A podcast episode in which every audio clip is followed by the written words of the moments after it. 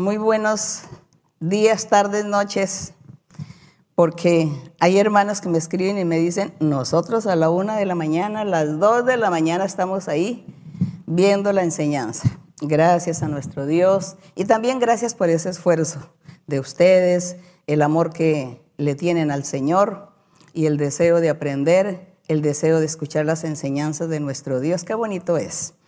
Y hay otros hermanos, pues que también el día de hoy, pues dejan la enseñanza para el otro día por el horario.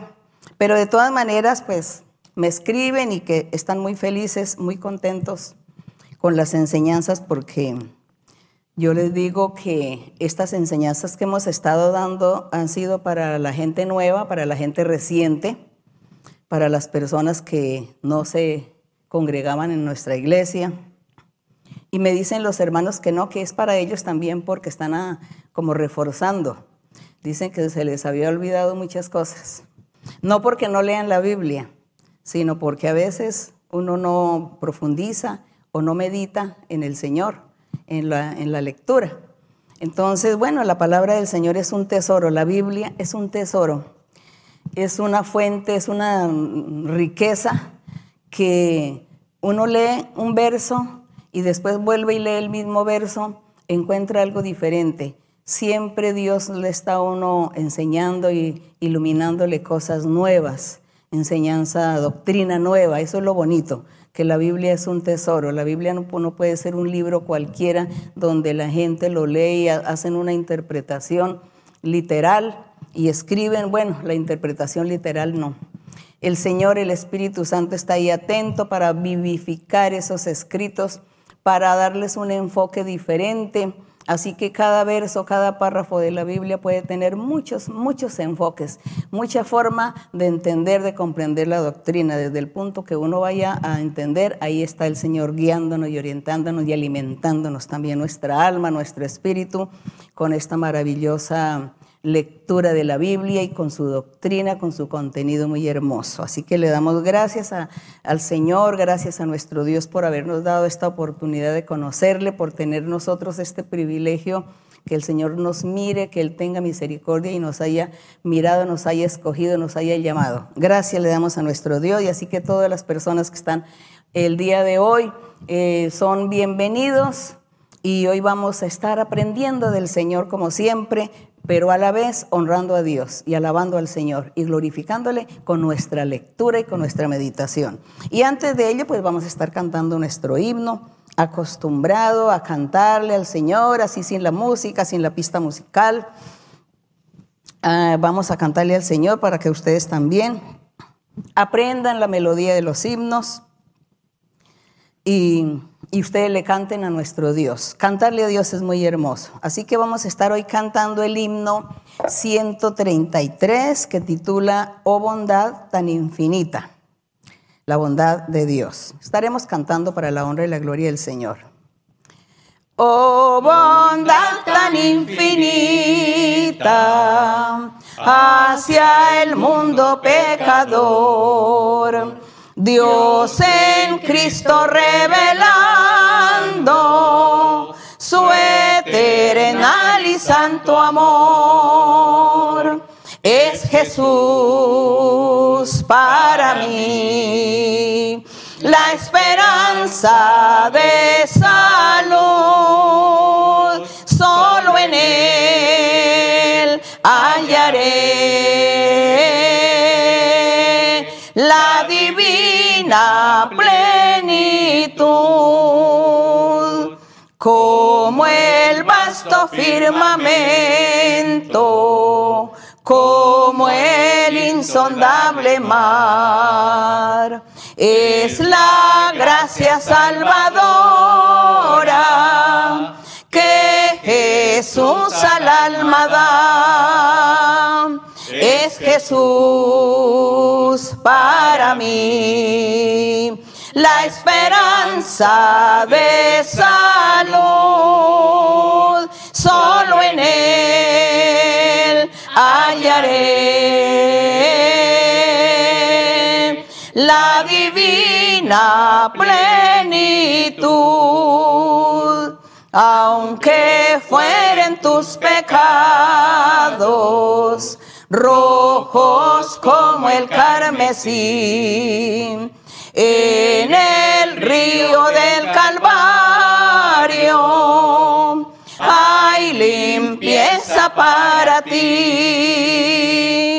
Es Jesús para mí la esperanza de salud.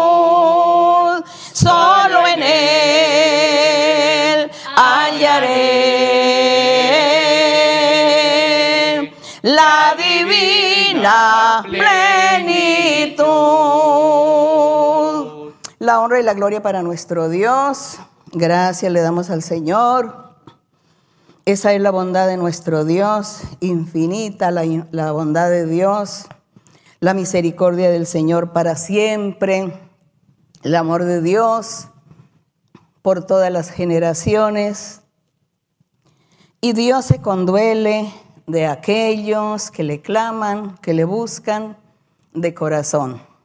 Hay que aprender a buscar a Dios de corazón para que Él nos escuche, y Él conceda nuestras peticiones, Él vea nuestras necesidades. Y hoy vamos a estar repasando sobre el libro de la vida. En la Biblia siempre se menciona que Dios le habló a Moisés y le dijo que escribiera en un libro todos los mandamientos y todos los ritos y todas las fiestas y todo lo que había que hacer en el templo, cómo debería ser la vida cotidiana del pueblo de Israel. Y el Señor le decía, Él escribe en un libro, escribe en un libro para que no se olvide. Así que el Señor siempre se preocupó por inculcarle a la gente que escribieran su, su vida, sus vivencias. Encontramos, por ejemplo, que en Josué ellos escribieron, los jueces, los reyes, escribían en un libro la vida, obras, hechos de cada rey, cosas buenas y malas. Y todo se escribía. Pero en el libro de la vida es un libro escrito por nuestro Dios, donde dice que Él nos inscribe a nosotros cuando nosotros nos convertimos, cuando nosotros le decimos al Señor, creo en ti, te seguiré, de ahora en adelante voy a buscar tu rostro, quiero seguirte Señor, quiero conocer de ti, quiero hacer tu voluntad, quiero agradarte. Cuando nosotros tomamos esas decisiones, dice que el Señor inmediatamente nos escribe en su libro. Ahí hay una lista donde están todos escritos.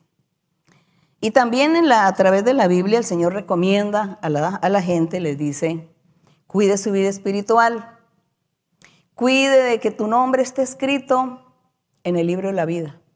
Cuídate que no vaya a ser borrado tu nombre del libro de la vida. Ese libro espiritual, porque se escribieron muchos libros físicamente, Moisés lo hizo, los reyes también.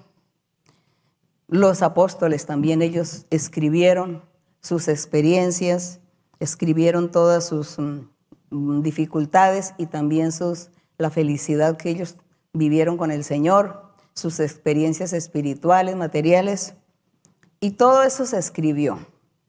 Aquellos libros físicos, infortunadamente, al venir las guerras, fueron desapareciendo se desaparecieron los libros, muchos, por la guerra, por los incendios, por la destrucción. Pero Dios permitió guardar y tener cuidado de algunos libros importantes para que no fueran a ser borrados del planeta.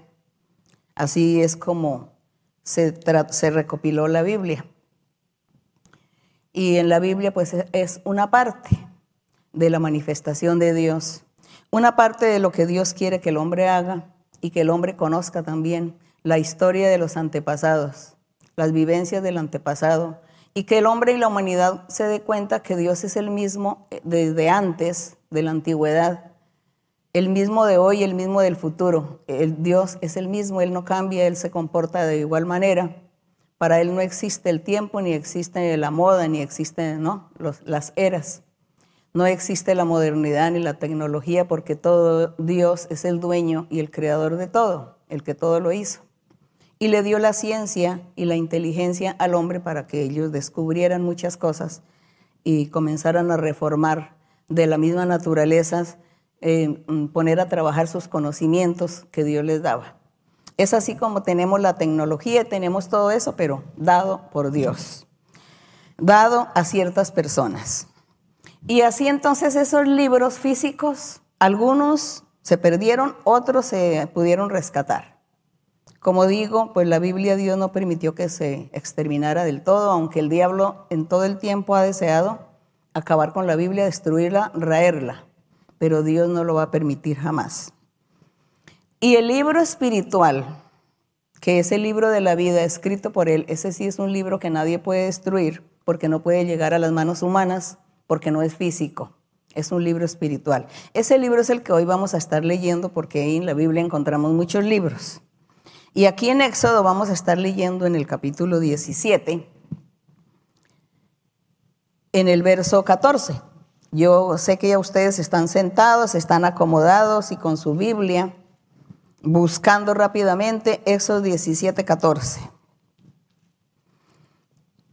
Aquí en Éxodo 17, 14 dice, bueno, el Señor aquí ya le había dado la orden a, a Moisés que él tenía que escribir en un libro que se llamaba el libro del testimonio, que escribiera en un libro todas las cosas, las experiencias y las órdenes que Dios le daba y todo lo que se estaba viviendo entre el pueblo, bueno y malo, que se escribiera. Y aquí en el verso 14 el Señor le dice a Moisés, escribe esto para memoria en un libro dice, y di a Josué que raeré del todo la memoria de Amalek de debajo del cielo. Entonces Dios había proferido una maldición contra el rey Amalek, que estaba allí eh, convertido en enemigo de Dios, enemigo de Moisés, enemigo y ellos estaban allí habitando en el desierto y en este capítulo pues está Moisés con el pueblo de Israel en el desierto.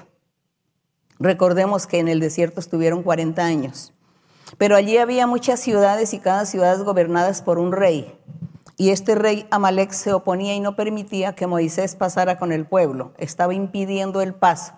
Por eso Dios iba a castigar a Amalek por causa de ser rebelde y no permitir que Moisés pasara con el pueblo.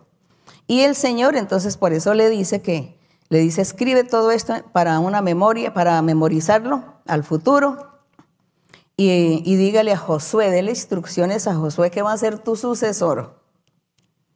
Que tenga en cuenta que a Amalek hay que raerlo y hay que quitarlo de sobre la faz de la tierra porque se convirtió en mi enemigo. Eso fue lo que el Señor le dijo a Josué. Y ya eso quedaba ahí escrito en ese libro. Y cuando ya Moisés desapareciera de la tierra y Josué tomara, retomara ya el mando el liderazgo para entrar al pueblo, a la tierra de Canaán, pues Josué tenía que consultar ese libro y leer qué era lo que decía y qué es lo que Dios quiere, qué era lo que había que hacer. Es así como en Josué encontramos que él, él, leyó que a Amalek había que darle su castigo por haberse convertido en enemigo de Dios y Josué pues obedeció al Señor en cierta manera. Bien, pero estamos aquí eh, hoy aprendiendo del libro de la vida. Y los hermanos y las hermanas de la iglesia van a aprender porque ustedes se van a convertir en maestros y maestras de la palabra del Señor. Así que realmente que esta pandemia la hemos estado empleando para aprender, para que ustedes eh, eh, refuercen sus conocimientos y se conviertan en maestros y maestras para enseñarle a la gente la palabra de Dios y honrar de esta manera al Señor.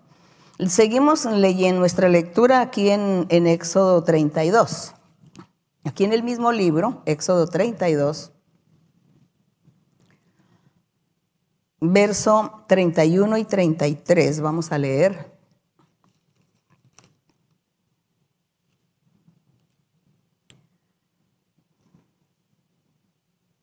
Entonces aquí en el verso 31, pues Dios seguía hablándole a Moisés y había sucedido.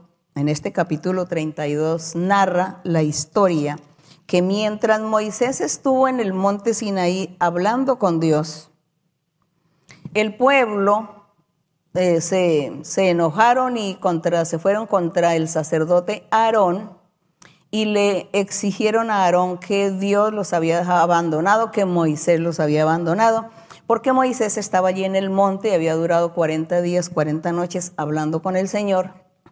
Y el pueblo creyó que Moisés había muerto allí en el monte y ellos se desesperaron y le dijeron a Aarón que querían un Dios, que querían tener dioses porque ellos se sentían solos.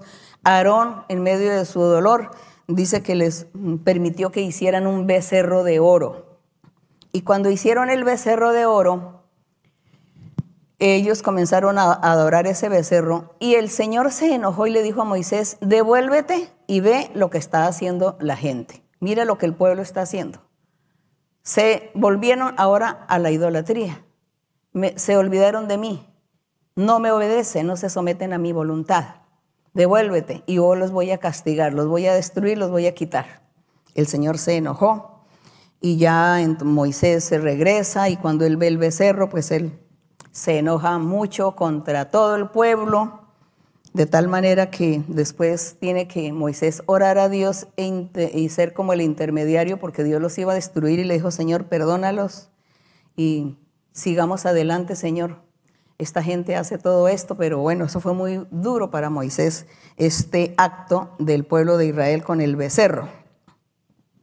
Así que aquí en el capítulo, de este capítulo, en el verso 31, dice, Mm, dice, entonces volvió Moisés a Jehová y dijo, después de que Moisés regresó y vio que habían hecho el becerro, el de oro, entonces él se regresa ante el Señor para hablarle, dice, te ruego, pues este pueblo ha cometido un gran pecado, adorando al becerro, porque se hicieron dioses de oro. Y le dice Moisés al Señor, Señor, te ruego que perdones ahora su pecado y si no, si tú no perdonas el pecado, entonces ráeme, bórrame ahora de tu libro que has escrito. Le dice Moisés al Señor. Le dice, bórrame del, del libro. Entonces Dios le responde a Moisés en el 33. Al que pecare contra mí, a este raeré yo de mi libro pues, pues ahora, lleva a este pueblo a donde te he dicho, a la tierra de Canaán. He aquí mi ángel irá delante de ti, pero en el día del castigo yo castigaré en ellos su pecado de haber hecho esto de este becerro de oro y haberlo adorado. Y dice, y Jehová hirió al pueblo, lo castigó porque habían hecho al becerro que formó Aarón. Así que el Señor dijo, al que pecare, a este lo voy a raer de mi libro. Como les decía al principio, cuando nosotros creemos y aceptamos al Señor y tomamos una decisión de seguir en el camino de Él, el Señor inmediatamente nos inscribe en el libro. Es lo primero, el primer paso.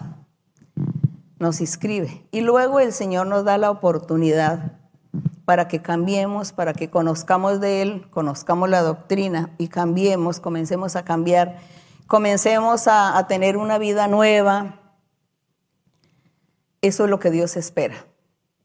Y cuando ya estamos inscritos en ese libro, si alguien recae, se vuelve atrás, se vuelve rebelde, necio, y dice, no, yo no quiero seguir el camino del, Señor, yo vuelvo al mundo a vivir mis placeres, mi pecado, mis cosas. Entonces Dios dice que el Señor lo borra, lo borra de, de ese libro. Por eso el Señor Jesucristo siempre estaba enseñando y predicando. Tengan cuidado que, que los nombres de ustedes no vayan a ser quitados del libro de la vida, no vayan a ser borrados.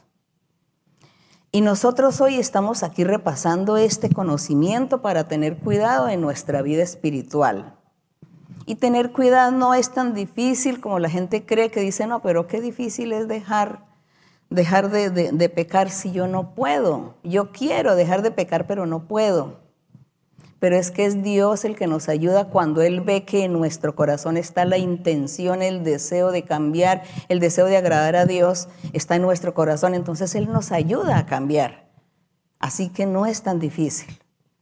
Es difícil más bien es tomar la decisión y ser uno consciente de que yo debo amar a Dios antes que a mí mismo y antes que a los placeres del mundo. Pero cuando no es así, pues Dios nos ayuda a cambiar para que nuestro nombre esté inscrito en el libro de la vida. Aquí en el Salmo 69, pasamos a Salmos. En el Salmo 69, verso 28. En el 69, en el Salmo 69, nosotros sabemos que los salmos son cánticos, son profecías cantadas, profecías que expresaban los cantores de Israel que eran profetas y sacerdotes, y ellos, inspirados por el Espíritu Santo en la época del rey David, cantaban a Dios porque el Espíritu Santo los tomaba y ellos comenzaban a cantar y a profetizar en la boca de estos profetas, era la profecía. Y todos estos salmos son profecías y son cánticos y es hablar del Señor Jesucristo. Ahí se habla del Señor Jesucristo, se habla del remanente y se habla de la iglesia del Señor, de los creyentes. Así que en este Salmo 69 habla del Señor, es un salmo por la boca de David. Y en el, verso, en el 28 dice, en el verso 28 dice, aunque aquí leamos desde el verso 26, hablando que había unos enemigos, unos adversarios Sabemos que el principal adversario es el diablo o es Satanás y él era el que le infundía a la gente irse en contra del Señor. Y el Señor decía mi adversario, aunque él veía muchos enemigos, muchos seres humanos en contra de él, Dios, el Señor Jesucristo veía que era el diablo el, el protagonista o era el autor principal de esa persecución para el Señor. Entonces el Señor habla aquí, dice, porque en el verso 26, porque persiguieron al que tú heriste. El Padre había herido al Señor Jesucristo o había permitido que el Señor Jesucristo fuera herido por su mismo pueblo, porque el adversario así lo quiso, irse contra él a perseguirlo. Y dice, y cuentan del dolor de los que tú llagaste. Dice, pon maldad sobre su maldad y no entren en tu justicia, porque estos se habían vuelto enemigos de Dios, se habían vuelto impíos, usados por el diablo para irse en contra del Señor Jesucristo, para irse en contra del Evangelio verdadero de nuestro Señor, para irse en contra de la palabra del Dios Padre cuando Él dijo que al futuro estaría enviando al Mesías, al Salvador, a un rey perfecto, que estaría enviando a este personaje importante que se encargaría de salvar, de bendecir, de limpiar y dar vida eterna a muchas almas. Entonces el, diablo se opuso y, y, se entró y poseyó a muchos seres humanos del pueblo, del mismo pueblo de Israel, pueblo judío, y se fueron en contra del Señor y se convirtieron en impíos, en escarnecedores, en enemigos del Señor. Por eso el Señor les está aquí diciendo que sobre la maldad de ellos, que el Señor les hiciera mal, es decir, los castigara y que no entraran en la justicia de Dios. Y también les dice el Señor, le dice al Padre, le dice en el verso 28, sean raídos estos perseguidores, estos que están contra mí, impíos, dice, sean raídos, sean borrados, quitados del libro de los vivientes. Los vivientes son aquellos hombres y mujeres seguidores de Dios, los hijos de Dios que creen en el Evangelio del Señor y lo cumplen hasta el día de su muerte. Ellos son los vivientes, los que van a heredar la vida eterna y por eso les dice vivientes, porque son los que van a estar ganando la vida eterna. Y le decía el Señor aquí al Padre, sean raídos o borrados del libro de los vivientes. Nuestro Dios el Padre tiene su libro desde antes de la fundación del mundo, donde inscribe el Señor a todos aquellos que han de ser salvos, que han de ganar la vida eterna. Así que estos personajes parece que estaban inscritos allí en este libro de la vida y como hicieron maldad, como retrocedieron y no quisieron creerle al Padre en estas sus promesas maravillosas del advenimiento del Mesías, del Salvador, entonces el Señor le pide al Padre, bórralos, quítalos del libro y castígalos. Nosotros que estamos aprendiendo todas estas cosas, nos cuidamos, nos vamos a cuidar de no perder las bendiciones del Señor, ni de apartarnos jamás de sus caminos, sino por el contrario, amar más al Señor cada día que pasa, hacer su voluntad y entregar todo lo que somos, nuestro corazón sincero a Él, deseando hacer su voluntad, agradarle en todo. Porque ya sabemos que estamos inscritos, pero no queremos que el Señor nos vaya a borrar, a sacar de esa, de esa lista. Aquí seguimos leyendo en Ezequiel, después de Salmos, sigue Isaías, Jeremías, Lamentaciones, Ezequiel, capítulo 13. Qué interesante es nosotros recordar sobre este maravilloso libro de la vida que el Señor tiene. Ezequiel capítulo 13, en el verso 9. Este capítulo 13 de Ezequiel habla de la condenación de los falsos profetas, porque hubo esos falsos profetas en la, antigüedad. Y el Señor se enojó tanto con esos falsos profetas porque ellos, ellos eh, para salvar su vida, le, llevaban la idea a los reyes, a los gobernantes, a los principales del pueblo. Y para congraciarse con ellos, les profetizaban cosas buenas, pero de su corazón, no que fuera Dios el que les revelara, sino que de su corazón les decían cosas bonitas para que ellos los tuvieran en primer lugar y asimismo no fueran perseguidos y se convirtieron en profetas falsos. Entonces Dios se, se enoja con ellos y se aparta de ellos y se vuelven falsos. Entonces ya Dios no les habla ni les muestra visiones. Y Dios se enoja con estos profetas falsos.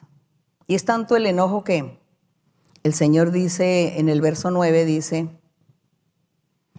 estará mi mano contra los profetas que ven vanidad, adivinan mentira porque ellos les decían mentiras a los reyes, a los gobernantes, a los jueces, a los ancianos del pueblo, y les decían mentiras diciendo que era Dios que les había revelado. Entonces los reyes vivían en su maldad, en su pecado, haciendo cosas abominables delante de Dios. Y asimismo tenían sometido al pueblo esclavizado. Y ellos, cuando iban a las batallas, le pedían a estos falsos profetas que les diera la revelación a ver si les iba a ir bien o mal. Y los falsos profetas decían, les va a ir bien, vayan porque Dios está con ustedes y les va bien. Y ellos iban a la guerra, a la batalla y perdían, les iba mal. Porque Dios no estaba con esos profetas, porque ellos no se prestaron para profetizar la verdad de Dios sino que prefirieron la gente, los seres humanos, prefirieron eh, que la gente los tuviera en primer lugar o que salvar su vida antes que dar la vida por el Señor. ¿No? Porque el Señor, el Señor dio su vida por predicar la verdad. Entonces Él también quiere o ha querido que sus seguidores, su pueblo y aquellos que le siguen, también den la vida por la verdad. Pero estos falsos profetas no querían dar la vida. Ellos no querían dar su vida por la verdad, sino que empezaron a decir mentiras para salvar su vida. Y así el Señor se enoja tanto y dice, mi mano estará contra estos profetas que ven vanidad y adivinan mentira.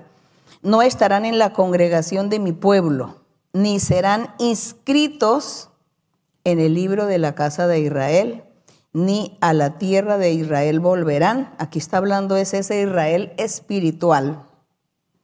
El Israel espiritual dice, ni a la tierra de Israel volverán y sabréis que yo soy Jehová el Señor. Está hablando de ese Israel espiritual que era el, los creyentes, el pueblo de nuestro Señor Jesucristo, su iglesia, sus creyentes. Ellos son el Israel espiritual. Y aquí dice que estos no iban a ser inscritos en ese libro, sino que Dios los iba a, a dejarlos de un lado y que iban a ser castigados para siempre. Y dice que por cuanto engañaron al pueblo diciendo que habría paz y no hubo paz. Dice que un profeta edificaba la pared y el otro la recubría con lodo. En vez de recubrirla con cemento, con algo firme, le dice que con lodo era que la recubría. Eso en sentido figurado, dando a entender lo que se ponían a profetizar falsedades y mentiras diciendo, te va a ir muy bien, vas a ser bendecido. Y resulta que no, era lo contrario, le iba a ir muy mal y Dios se iba a apartar de las personas y no los iba a bendecir. Eso era lo que significaba que lo recubrían con lodo, que el uno edificaba la pared y el otro lo recubría con lodo. Y llega el momento de un medio temblor, un viento fuerte y entonces derriba esa pared. Así es la vida espiritual de alguien que no es guiado por Dios por el Espíritu de Dios, sino una persona guiada por otro ser humano. No dura, no es estable, no es firme, no tiene fe, no tiene convicción y seguridad. Esa es la vida espiritual de ese ser. Bien, aquí en Daniel, pasemos a Daniel. Después de Ezequiel sigue Daniel en el capítulo 7. 7 de Daniel hablando del precioso libro de la vida. Daniel 7, el verso 9 dice, bueno, aquí en Daniel 7 está Daniel narrando una visión que vio de cuatro bestias. Dice que él vio cuatro bestias. Cada bestia tenía sus características. Una bestia era, tenía cara de león, la otra tenía cara de oso, la otra de leopardo. Y así él, comenzaba a describir esta visión sobre estas bestias. Y en el verso número 7, en medio de su descripción, dice, después de esto, después de ver a ese león, al oso, al leopardo, que eran unas bestias, dice, yo, dice, yo miraba en las visiones de la noche y he aquí la cuarta bestia, espantosa y terrible en gran manera fuerte, la cual tenía unos dientes grandes de hierro, devoraba y desmenuzaba a las sobras, hollaba con sus pies y era muy diferente de todas las bestias que vi antes de ella y tenía diez cuernos. El, el, el, ocho. Mientras yo contemplaba los cuernos, he aquí que otro cuerno pequeño salía entre ellos y delante de él fueron arrancados tres cuernos de los primeros y he aquí que este cuerno tenía ojos como de hombre y una boca que hablaba grandes cosas. Está hablando aquí de un imperio, de un gobierno, de un imperio. Y esos cuernos son los reyes. Y en el 9 dice, estuve mirando hasta que fueron puestos tronos y se sentó un anciano de días cuyo vestido era blanco como la nieve y el pelo de su cabeza como lana limpia. Su trono llama de fuego y la rueda del mismo fuego ardiente. Este anciano se ve que era el Padre Celestial. Y en el verso 10 dice, un río de fuego procedía y salía de delante de él, y millares de millares le servían. Millones de millones asistían delante de él el juez se sentó y los libros fueron abiertos. Y dice que esta es la visión que vio Daniel, pero él no entendió qué era lo que estaba viendo. Sin embargo, el Señor ahí comienza a, darle a él como cierta explicación, no, no tan específica. le, explica a él todo lo que habría de acontecer al futuro y todo lo que vendría hasta el Señor Jesucristo y aún después del Señor Jesucristo, es decir, en el fin de los días. Este verso 10 vemos que esta visión era para, es para el fin de los días.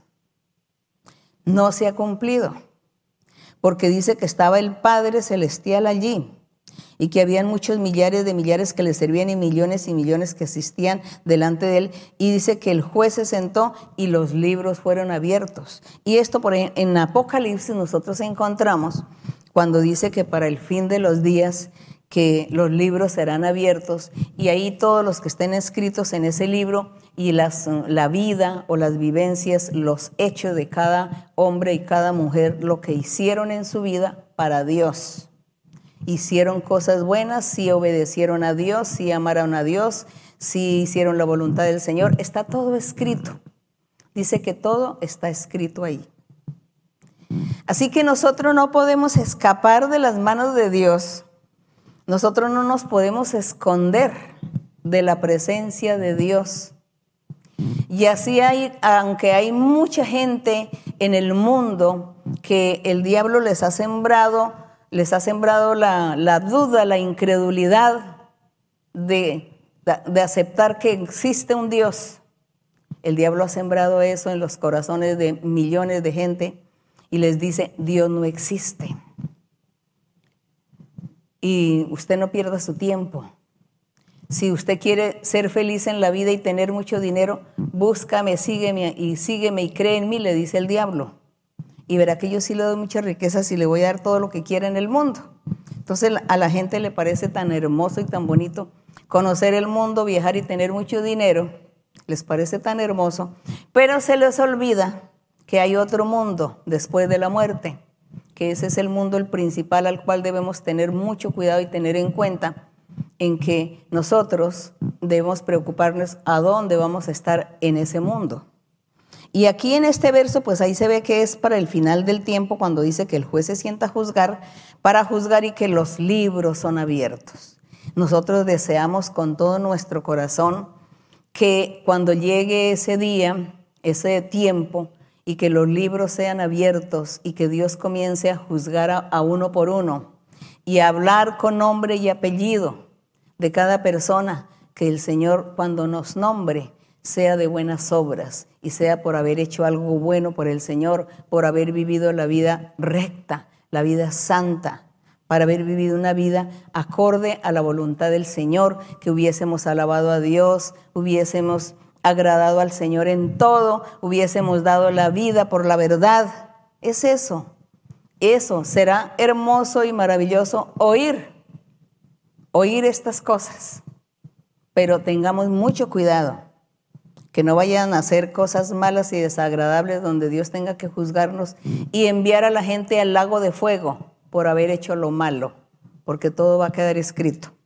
Entonces, anhelamos con todo nuestro corazón que nuestros nombres están inscritos y que nunca sean borrados, pero eso sí, que el día del, de ese final, ese último día, que todo lo que esté escrito de nosotros sean cosas bonitas, buenas obras y nada malo, porque también muy triste.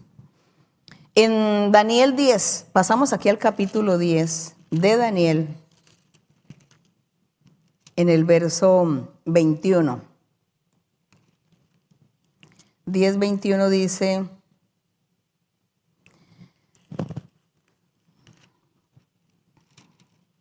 el, Daniel tenía muchas visiones y él no entendía las visiones y siempre le estaba preguntando al ángel, le decía, no entiendo, yo quiero que me explique esto.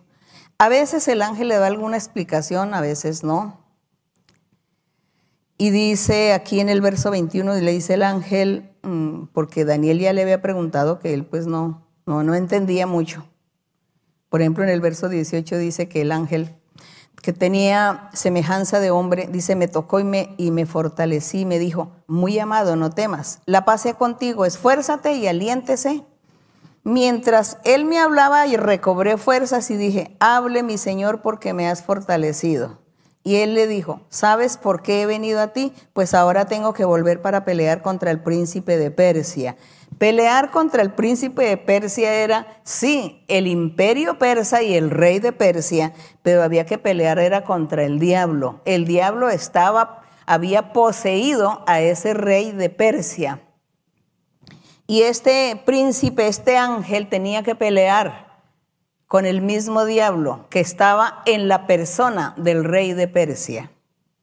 Y el de Grecia dice, y tengo que pelear contra el príncipe de Persia y al terminar con él, el príncipe de Grecia vendrá. Estaba hablando el Señor que después del imperio persa vendría el imperio griego. Y el ángel tendría que pelear, luchar contra todas estas potestades porque era el diablo en estos personajes.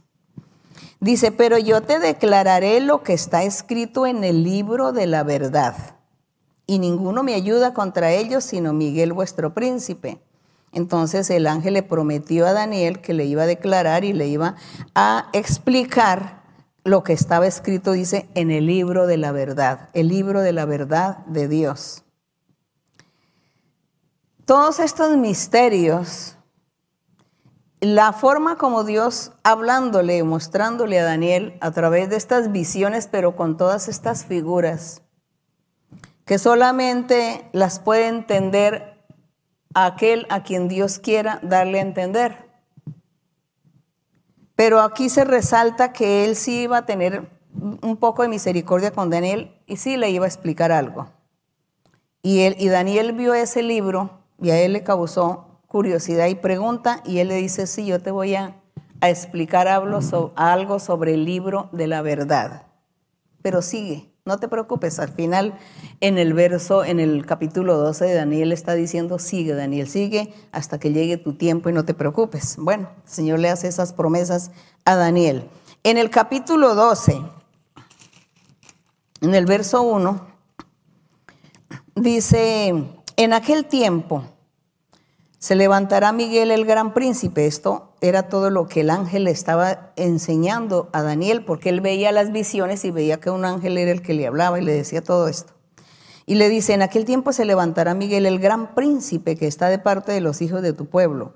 Será tiempo de angustia, cual nunca fue desde que hubo gente hasta entonces, pero en aquel tiempo será libertado tu pueblo, todos los que se hallen escritos en el libro cuando dice que será, en aquel tiempo será libertado tu pueblo, está hablando del remanente de aquellos que iban a creer en el Señor Jesucristo como el Salvador porque Él era el Mesías que Dios había enviado.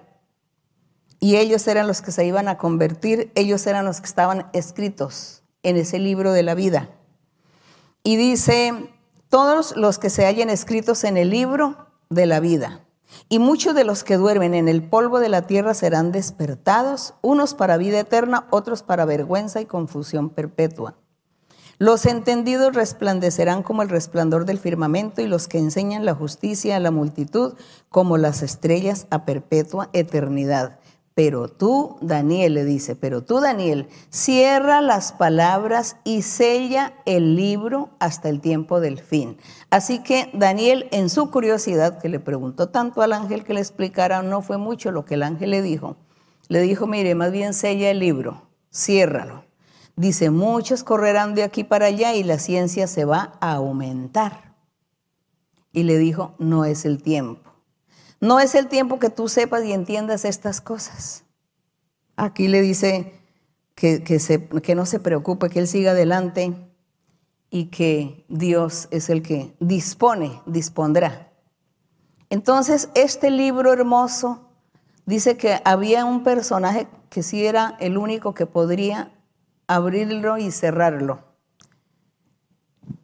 Y dice, cierra las palabras y sella el libro, y dice que ese sello solamente un personaje podría quitarlo de ese libro de la vida. Pero nosotros estamos leyendo bien acerca del libro de la vida para que nosotros podamos, eh, tengamos más capacidad, más poder, más fuerza de resistir al enemigo y lograr triunfar sobre el enemigo, que no nos vaya a robar las bendiciones para que el Señor no nos vaya a borrar de su libro. Aquí en Malaquías Pasamos a Malaquías, que es un libro antes del Nuevo Testamento, antes de Mateo. Está Malaquías, que es el, ese último profeta. En el capítulo 3, verso 16, que está hablando aquí Malaquías, en el capítulo 3, está profetizando que el Señor en los postreros tiempos para el futuro, que es Cristo Jesús, iba a enviar un mensajero, aquí habla en el capítulo 3, uno dice que enviaría a su mensajero y, el cual estaría preparando el camino del Señor. Se estaba refiriendo a Juan el Bautista. Y aquí ya él está dando una exhortación, una enseñanza al pueblo para que ellos se convirtieran y estuvieran al día con Dios y no se apartaran del camino del Señor. Y luego aquí ya en el verso 16. Él dice, entonces los que temían a Jehová hablaron a cada uno, porque es que aquí dice que el Señor estaba muy enojado, estaba muy enojado con el pueblo. Y aquí en el verso 13 el Señor les habla a través de Malaquías, les dice, vuestras palabras contra mí han sido violentas, dice el Señor. Porque dijiste, criticaron, murmuraron contra Dios. ¿Y cómo murmuraron? Dijeron que hemos hablado contra ti, Señor. Que hemos hablado contra ti. Y el Señor les responde en el 14. Por demás es servir a Dios, que aprovecha que guardemos su ley. Que ellos, la murmuración que este pueblo tuvo en contra de Dios, le dicen, que hemos hablado contra ti? Y les dicen, ¿qué le aprovecha? ¿Qué nos, ¿Cuál ha sido el provecho que nosotros hemos recibido? de guardar la ley de Dios, que andemos afligidos en presencia de, Jehová de los ejércitos. No hemos tenido ningún fruto, ninguna bendición. Es la murmuración que ellos le dijeron a Dios. Le dijeron que ellos por seguir a Dios, ¿qué habían ganado? ¿Qué, ¿Cuál era el triunfo? ¿Cuál era la bendición? ¿Qué habían recibido de la mano del Señor? Así hoy en día le sucede con la gente también. Yo he oído a mucha gente que va a la iglesia duran un tiempo en la iglesia y Dios les habla, hace promesas y, y bueno, y estas personas entonces les llega el día malo, el día de la tribulación.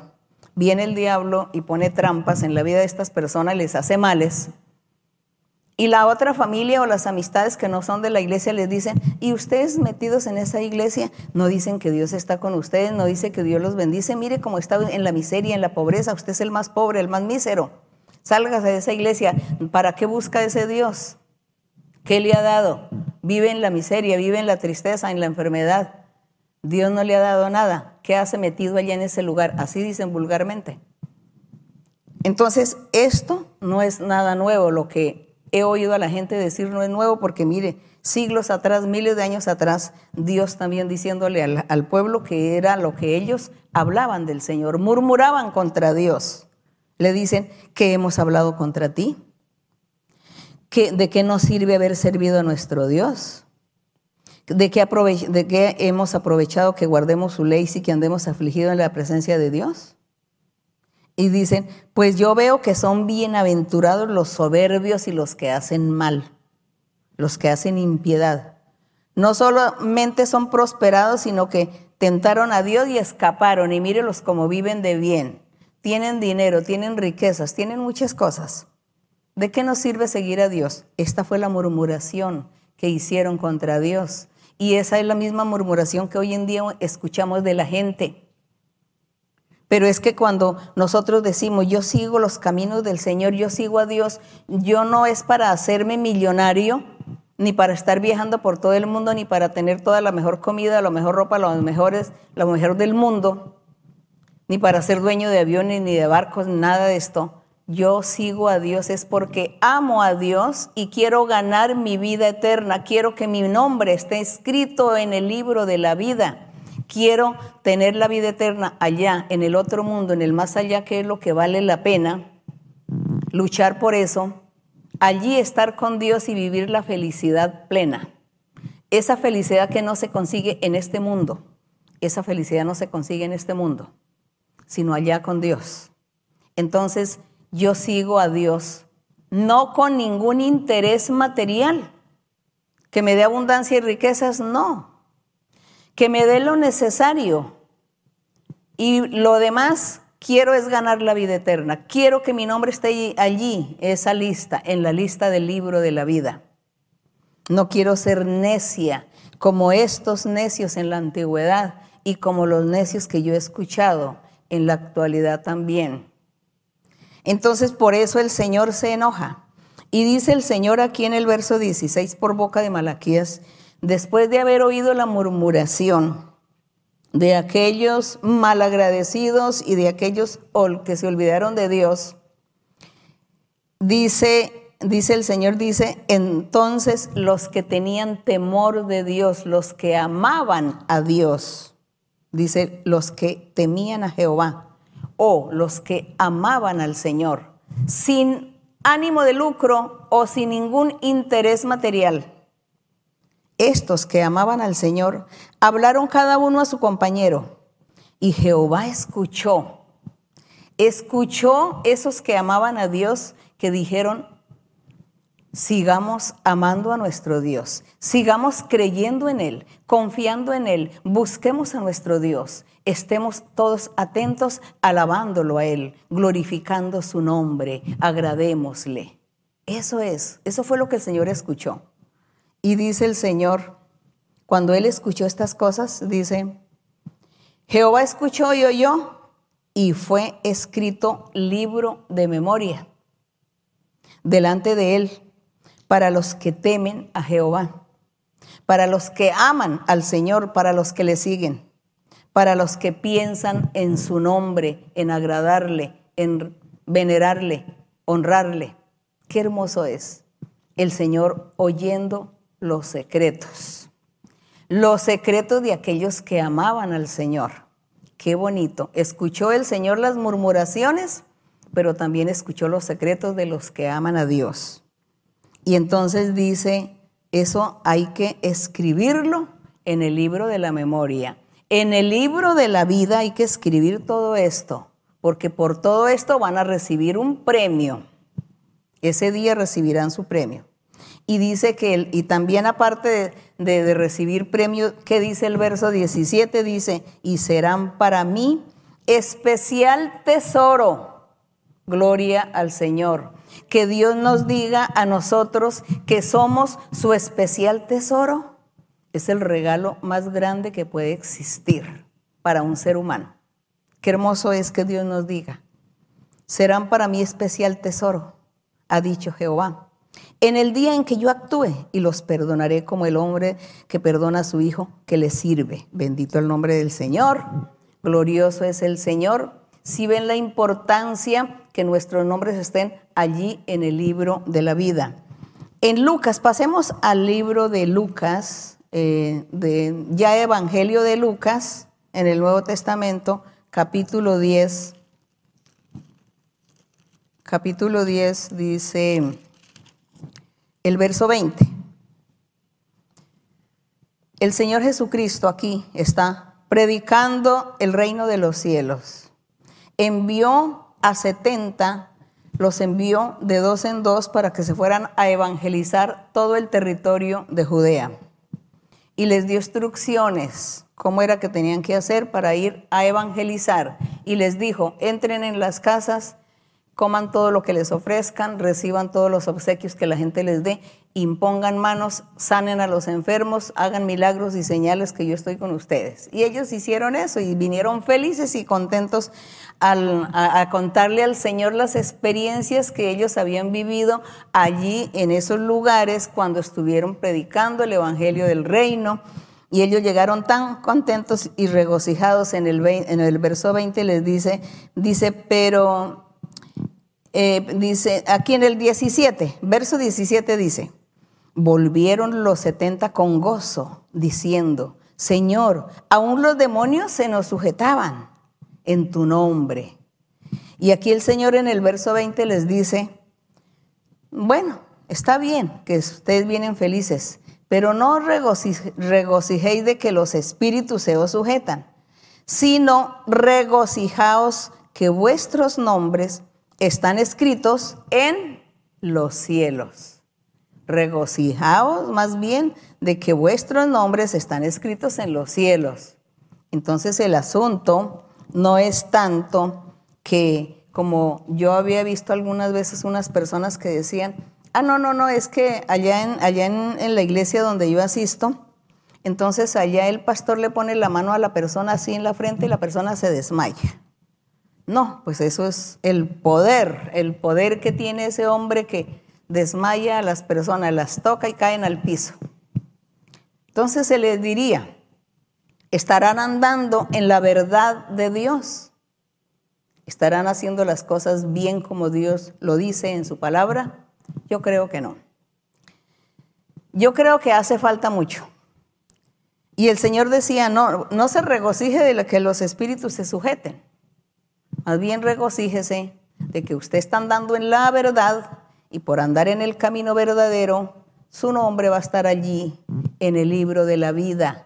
Eso es lo, en lo que hay que regocijarse, porque para que estos nombres estén escritos en el libro de la vida en los cielos significa que estamos cumpliendo con toda la doctrina, porque no es solamente hacer un pedacito nada más, el pedacito de que le pongo la mano en la frente y se desmayó. No, es que con ese pedacito yo no voy a ganar la vida eterna ni mi nombre va a estar escrito en el libro de la vida. Tengo que cumplir con muchos requisitos, con muchas cosas. Tengo que aprender y mirar qué más debo hacer para agradar al Señor, andar bien en la rectitud del Evangelio para asimismo confiar que mi nombre está ahí, es inscrito en ese libro. Seguimos aquí en Filipenses, ya en la epístola aquí adelante, en la Biblia, de las, en el libro de los, las epístolas, las cartas de los apóstoles Filipenses. Eh, son libros pequeños, son tan pequeños que a veces son tan difíciles de encontrar que yo ni lo encuentro. ¿Está antes de Timoteo o después? ¿O antes de Tesalonicenses? Después de, de Efesios. Después de Efesios sigue, es que es tan, tan, tan cortico que ni yo misma lo encuentro. Filipenses 4. Filipenses 4 el verso 3, el apóstol Pablo le escribe carta a la iglesia de Filipos y le escribe también a Timoteo le da muchas recomendaciones, le enseña muchas cosas de cómo manejar la iglesia del Señor en aquella época. En el verso 3 Dice, o bueno, yo voy a leer el uno rápido, dice, así que hermanos míos, amados y deseados, gozo y corona mía, estad así firmes en el Señor amado, amados. Ruego a Evodia y a Sintique que sean un mismo sentir en el Señor. Asimismo te ruego también a ti, compañero fiel, que ayudes a estas mujeres, ¿no? A Evodia y a Sintique, que las ayudes, dice que combatieron juntamente conmigo en el Evangelio, como yo creo aquí que estas mujeres, Evodia y, y Sinti, que eran profetizas, nada menos que eran profetizas, y estaban con los apóstoles hombro a hombro, predicando, enseñando, trabajando, orando por la gente, imponiendo manos, haciendo sanidades, milagros, bueno. Y él entonces les recomienda que por favor las atiendan. Dice, que ayudes a estas que combatieron juntamente conmigo en el Evangelio, con Clemente también y los demás colaboradores míos, cuyos nombres están en el libro de la vida, cuyos nombres están en el libro de la vida. Dios le había revelado a Pablo que ya los nombres de ellos, de Evodia, de Sintique, de Clemente, estaban en el libro de la vida. Qué hermoso. Hoy nosotros deseamos, deseamos que nuestros nombres estén ahí, pero que el Señor no los vaya a borrar nunca, sino que nosotros seamos sabios e inteligentes y sigamos hasta el final de nuestra vida, para asimismo llegar y decir que coronamos, que vamos a ganar la corona de vida, que vamos a tener esa vida eterna, esa felicidad con el Señor. Qué hermoso es vivir con Dios. Entonces, el libro de la vida, qué importante es. Apocalipsis. Vamos a Apocalipsis. Apocalipsis, que es el último libro de la Biblia, en el capítulo 3, el verso 5. Aquí en Apocalipsis sabemos que es una revelación a través de visiones que Dios le dio a Juan, al apóstol Juan, cuando él estaba prisionero o estaba preso en la cárcel de allá en la isla de Patmos. Allí Dios se le manifestó y le dio estas visiones y revelaciones de cosas que estaban sucediendo, que habían sucedido y sucederían para el futuro. Hay muchos misterios allí en, este libro de Apocalipsis. Y le envió mensaje a siete iglesias que en ese tiempo estaban allí, las siete iglesias en Asia, y cada iglesia, pues el diablo estaba trabajando también en contra de la gente y, algunos se habían dejado dominar del enemigo y por eso el Señor les hace un llamado de atención a todos y les da algunas recomendaciones. Así que en este capítulo 3 dice que el mensaje es para la iglesia de Sardis. Pero vamos a estar leyendo la promesa maravillosa que después de que le hace le dice el, el, ángel de la iglesia en Sardis, el que tiene siete espíritus de Dios que es Cristo, las siete estrellas que es Cristo, dice, yo conozco tus obras, tú tienes eh, nombre de que vives y estás muerto. Está diciendo que anda muy mal delante de Dios. Dice que impone manos y que entonces la gente se le desmaya, ¿no? Y resulta que le dice aquí, dices que estás vivo y estás muerto. Seguramente así es que el Señor le va a hablar a la gente que habla tanto, que se le desmaya a la gente, pero no se dan cuenta su vida, cómo la lleva y andan mal delante del Señor. Y entonces dice que está vivo y resulta que está muerto, anda andando mal, pensando que está su nombre escrito en el libro y que no está escrito. Bueno, hay que cuidarnos de todas estas cosas. Estos son ejemplos e ilustraciones que nosotros tenemos que retomar para nuestra vida personal. Y dice, sé vigilante, afirma las otras cosas que están para morir, porque no he hallado tus obras perfectas delante de mí. Acuérdate, pues, de lo que has recibido y oído. Guárdalo, arrepiéntete. Pues si no velas, si no estás atento, si no te arrepientes, si no vives la vida santa, la vida recta, vendré sobre ti como ladrón y no sabrás qué. ¿A qué hora vendré sobre ti?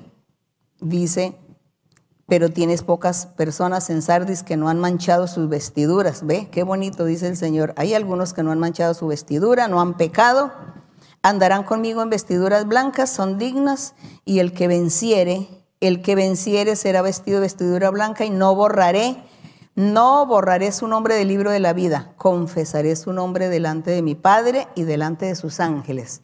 Qué bendición tan hermosa que Dios promete allí.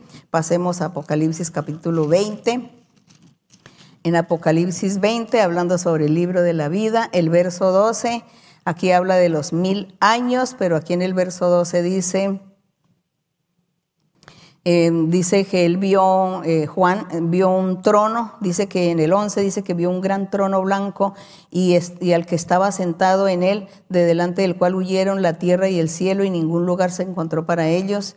Y, vi a los muertos, dice, vi a los muertos grandes y pequeños de pie ante Dios. Y los, esto es para el final de, los días, para el final. Los libros fueron abiertos y otro libro fue abierto, el cual es el libro de la vida y fueron juzgados los muertos por las cosas que estaban escritas en los libros según sus obras, según sus obras. Los que hicieron buenas obras al descanso eterno, a la vida eterna, a gozar con nuestro Dios. Los que hicieron obras malas, entonces al lago de fuego. No, pues qué triste. Nosotros no queremos estar en el lago de fuego, queremos estar en la vida eterna con nuestro Dios.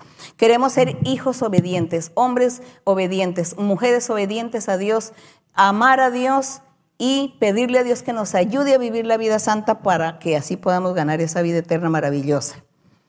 El verso 15 dice, y el que no se halló escrito en el libro de la vida fue lanzado al lago de fuego. Qué tristeza. Esto es lo que espera, lo que se espera al futuro.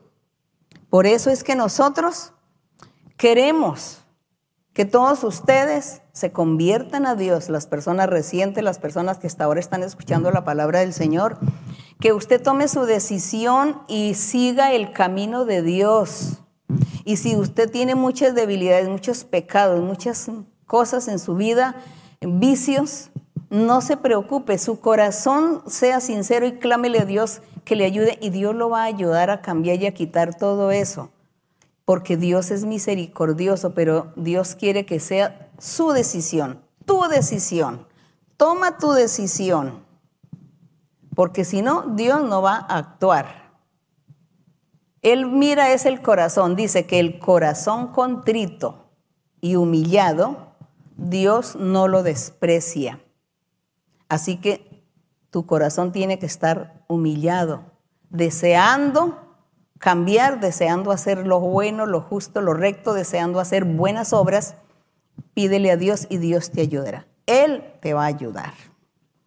En capítulo 21, aquí en el 21-27 dice, en la visión que veía Pablo dice, Dice que había aquí, en el verso 25, había un templo, una ciudad que tenía puertas y dice, sus puertas nunca serán cerradas de día, porque allí tampoco habrá noche, y llevarán la gloria y la honra de las naciones a ese templo, a esa ciudad que es la iglesia del Señor, la Nueva Jerusalén. No entrará en ella ninguna cosa inmunda. Dice en el verso 27 que ustedes deben leerlo, dice, no entrará en ella ninguna cosa inmunda o que hace abominación y mentira, sino solamente los que están inscritos en el libro de la vida del Cordero. Bendito el nombre del Señor. Entonces usted tiene que luchar por ser inscrito en, el libro de la vida. En el verso 27 dice, no entrará en ella ninguna cosa inmunda o que hace abominación. Eso es lo que usted debe procurar. Procure usted esto. Esfuércese. En el 22.19, 22.19 dice, si alguno dice, yo testifico, dice Juan en el verso 18, yo testifico a todo aquel que oye las palabras de la profecía de este libro de Apocalipsis. Si alguno añadiere a estas cosas que están escritas en este libro de Apocalipsis o de revelación, Dios traerá sobre él las plagas que están escritas en el libro. ¿Sí ve? Dios vivifica vivifica los escritos. Y dice, y si alguno quita de las palabras de este libro de Apocalipsis, de esta profecía, Dios quitará su parte del libro de la vida y de la santa ciudad y de las cosas que están escritas en este libro. Entonces Dios lo va a raer. Está diciendo que nadie puede ir a alterar o a adulterar el libro de Apocalipsis de aumentarle o quitarle cosas. Porque el Señor lo va a castigar y también lo va a borrar del libro de la vida. Y nosotros aquí estamos con el deseo y el anhelo de que nuestros nombres no vayan a ser borrados. Apocalipsis 5, capítulo 5 de Apocalipsis. Retrocedemos. Y dice aquí en el verso 1, en el verso 1 dice la visión de, Juan, dice, vi en la mano derecha del que estaba sentado en el trono un libro escrito por dentro y por fuera, sellado con siete sellos. Este es el libro que vio Daniel en su visión. Daniel vio ese libro y el Señor le dijo, séllelo, selle ese libro para el tiempo del fin. Y dice que Juan también ve en visión a este libro. Lo ve y dice que estaba sellado con siete sellos. Vi a un ángel fuerte que pregonaba a gran voz, ¿quién es digno de abrir el libro y desatar sus sellos? Ninguno, ni en el cielo, ni en la tierra, ni debajo de la tierra podía abrir el libro, ni aún mirarlo. Y lloraba yo mucho porque no se había hallado ninguno digno de abrir el libro, ni de leerlo, ni de mirarlo. Y uno de los ancianos me dijo, no llores, he aquí que el león de la tribu de Judá, es decir, nuestro Señor Jesucristo, la raíz de David, es decir, nuestro Señor Jesucristo, ha vencido para abrir el libro, ha vencido como cuando allá en la cruz del Calvario, para abrir el libro y desatar sus siete sellos. Él fue el único digno. Y miré y vi que en medio del trono de los cuatro seres vivientes y en medio de los ancianos estaba en pie un cordero como inmolado, el cordero inmolado, nuestro Señor Jesucristo, que tenía siete cuernos y siete ojos, los cuales son los siete espíritus de Dios enviados por toda la tierra. Entonces la gente a veces pregunta que, si es que Dios tiene siete espíritus. No, sus siete ministros, sus siete mensajeros. Entonces dice que el Señor eh, había enviado esos siete espíritus por todo el globo terráqueo. Y dice, y vino y tomó el libro de la mano derecha del que estaba sentado en el trono y dice, y cuando hubo tomado el libro, los cuatro seres vivientes y los veinticuatro ancianos se postraron delante del Cordero, es decir, del Señor Jesucristo.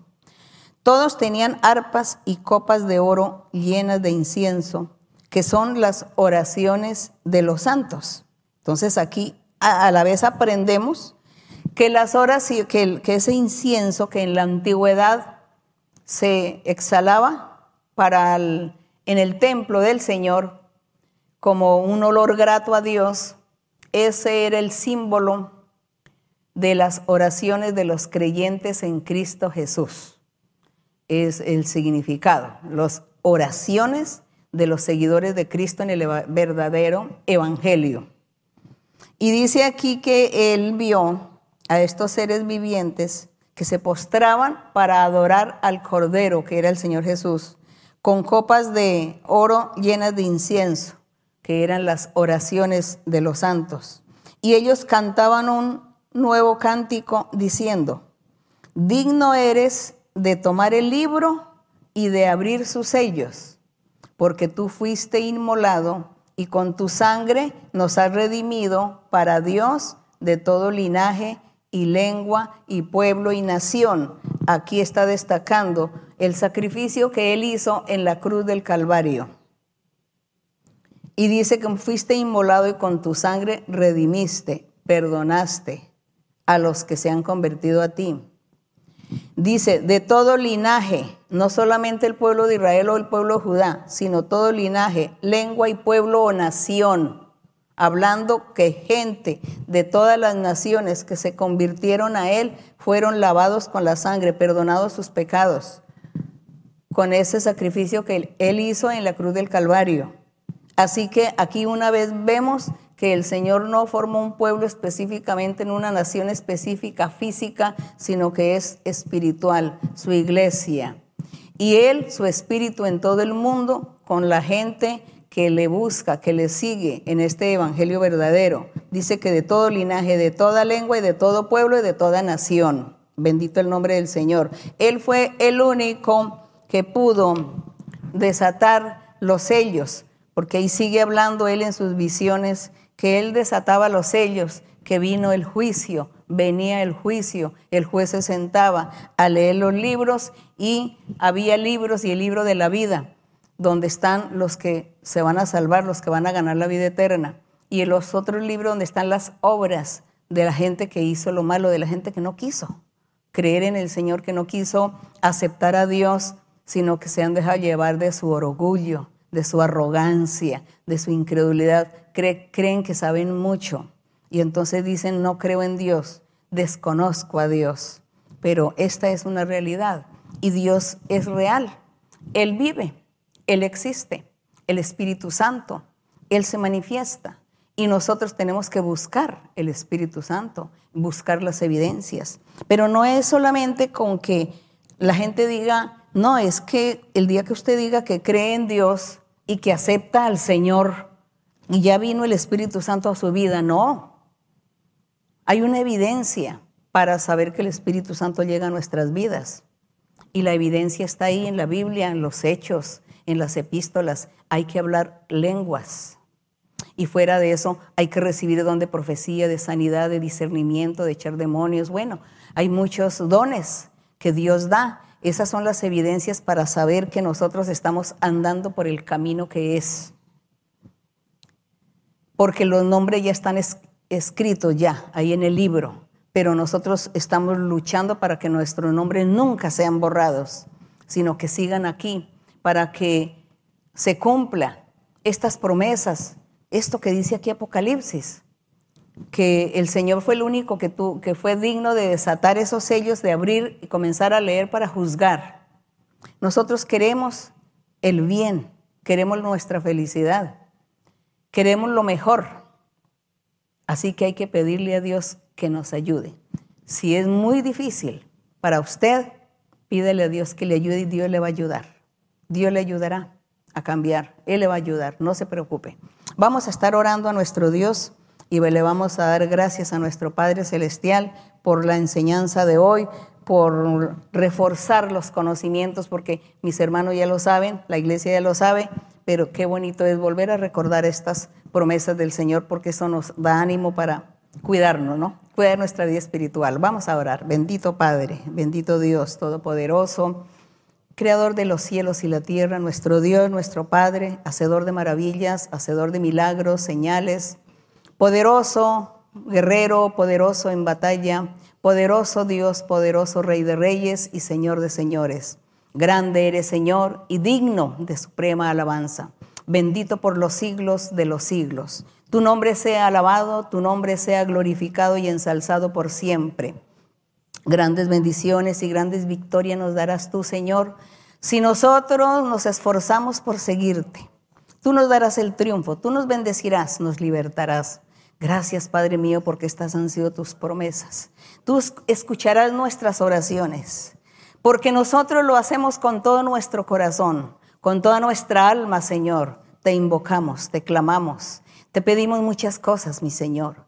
Ponemos delante de ti, Señor, todas nuestras necesidades, aflicciones, tristezas, dolores, sufrimientos o enfermedades, los días malos, los días de tribulación. Todos estos momentos, mi Señor, los ponemos delante de ti. Y tu amor y tu misericordia son tan grandes que tú pones oído a toda petición, pones oído a todas nuestras quejas, a todos nuestros lamentos. Gracias, mi Padre, por tu amor y tu misericordia. Gracias, Señor, por tu perdón. Gracias por tus bendiciones. Padre Santo, en el nombre glorioso de tu Hijo Jesucristo, te pido, Señor, en estos momentos que tengas misericordia y escuches la oración y el clamor de hombres, mujeres, ancianos y niños. El clamor de ellos porque están sufriendo. Hay muchos que están sufriendo diversas enfermedades. Hay muchos que están sufriendo enfermedades mentales. Hay muchos que no pueden razonar, no pueden pensar, viven en la infelicidad. El diablo los ha poseído y quieren suicidarse porque se sienten atormentados día y noche. No hay paz en sus corazones, en su ser, y se quieren suicidar. Padre mío, ten misericordia en el nombre de tu Hijo Jesucristo. Extiende tu mano sobre estos seres, sobre estas personas, sobre estos jóvenes, la juventud, mi Señor, que está entregada unos a la drogadicción, otros enfermos mentales que quieren suicidarse, otros que no razonan, que tienen otra clase de vicios. Hay mucha enfermedad psicológica, hay mucha miseria, mucha tristeza y mucho dolor. Se sale de las manos, se sale del poder humano, del poder de la ciencia. Todos estos males que el enemigo pone a la gente, los ha hecho esclavos, los ha atado, los ha encadenado con sufrimientos, mi Señor, con tormentos, con enfermedades físicas también. Padre mío, en el nombre de tu Hijo Jesucristo te pido que tú extiendas tu mano y seas sanando, seas libertando y limpiando. Escucha la oración de cada uno, escucha el clamor de cada uno, mi Señor. Tú sabes y conoces las necesidades, las aflicciones, los dolores, las tristezas. Y también que hablar, Señor, de las incomprensiones, de discrepancias, de desavenencias, de todos esos conflictos familiares, de enojos, rencores, venganzas, envidias y todas estas cosas, mi Señor, que también destruyen la paz y la felicidad. Padre mío, ten misericordia, mi Señor. Ten misericordia y escucha a cada uno su lamento, su oración, su petición, su anhelo. Liberta, mi Señor. Liberta a aquellos que no pueden orar porque su mente no les permite porque están enfermos, porque no razonan, no coordinan sus ideas. Ten misericordia, Señor, también de los infantes. Ten mucha misericordia, Padre mío. Extiende tu mano poderosa, Señor. Ayuda a cada persona, ayuda a cada uno, mi Señor, a presentarse delante de ti. Gracias, mi Señor, por escuchar nuestra oración. Bendice también la iglesia, Señor, la congregación. Bendice todos los hermanos, las hermanas, Señor, que se congregan en la iglesia y que también sufren eh, persecuciones por parte del enemigo, por parte del, del diablo, están sufriendo muchas persecuciones. Ayuda a cada uno, mi Señor, y límpiales y libértales, Señor. Gracias, Padre Santo. Bendice, Señor, a todos tus hijos, a todos aquellos que quieren y desean llegar hasta el final. Gracias, Padre mío, a aquellos que anhelan adorarte, alabarte y bendecirte de corazón sincero. Bendícelos, mi Padre, liberta, limpia y sana. Gracias, mi Padre. En el nombre glorioso de Jesucristo, tu Hijo amado, te lo pedimos, Señor. Gracias, mi Rey. Gloria al Padre, gloria al Hijo, gloria al Espíritu Santo, desde ahora y para siempre. Amén. Gloria a nuestro Dios. Estaremos cantando el coro 8, número 8, en la iglesia de Dios se siente gozo. En la iglesia de Dios se siente gozo. En la iglesia de Dios se siente gozo. Porque Cristo mora aquí, porque Cristo mora aquí. En la iglesia de Dios se siente gozo. Da libertad al Señor, da libertad al Señor y verás cómo también tú sientes gozo. Da libertad al Señor, da libertad al Señor y verás cómo también tú sientes gozo. En la iglesia de Dios se siente gozo. En la iglesia de Dios se siente gozo porque Cristo mora aquí, porque Cristo mora aquí. En la iglesia de Dios se siente gozo.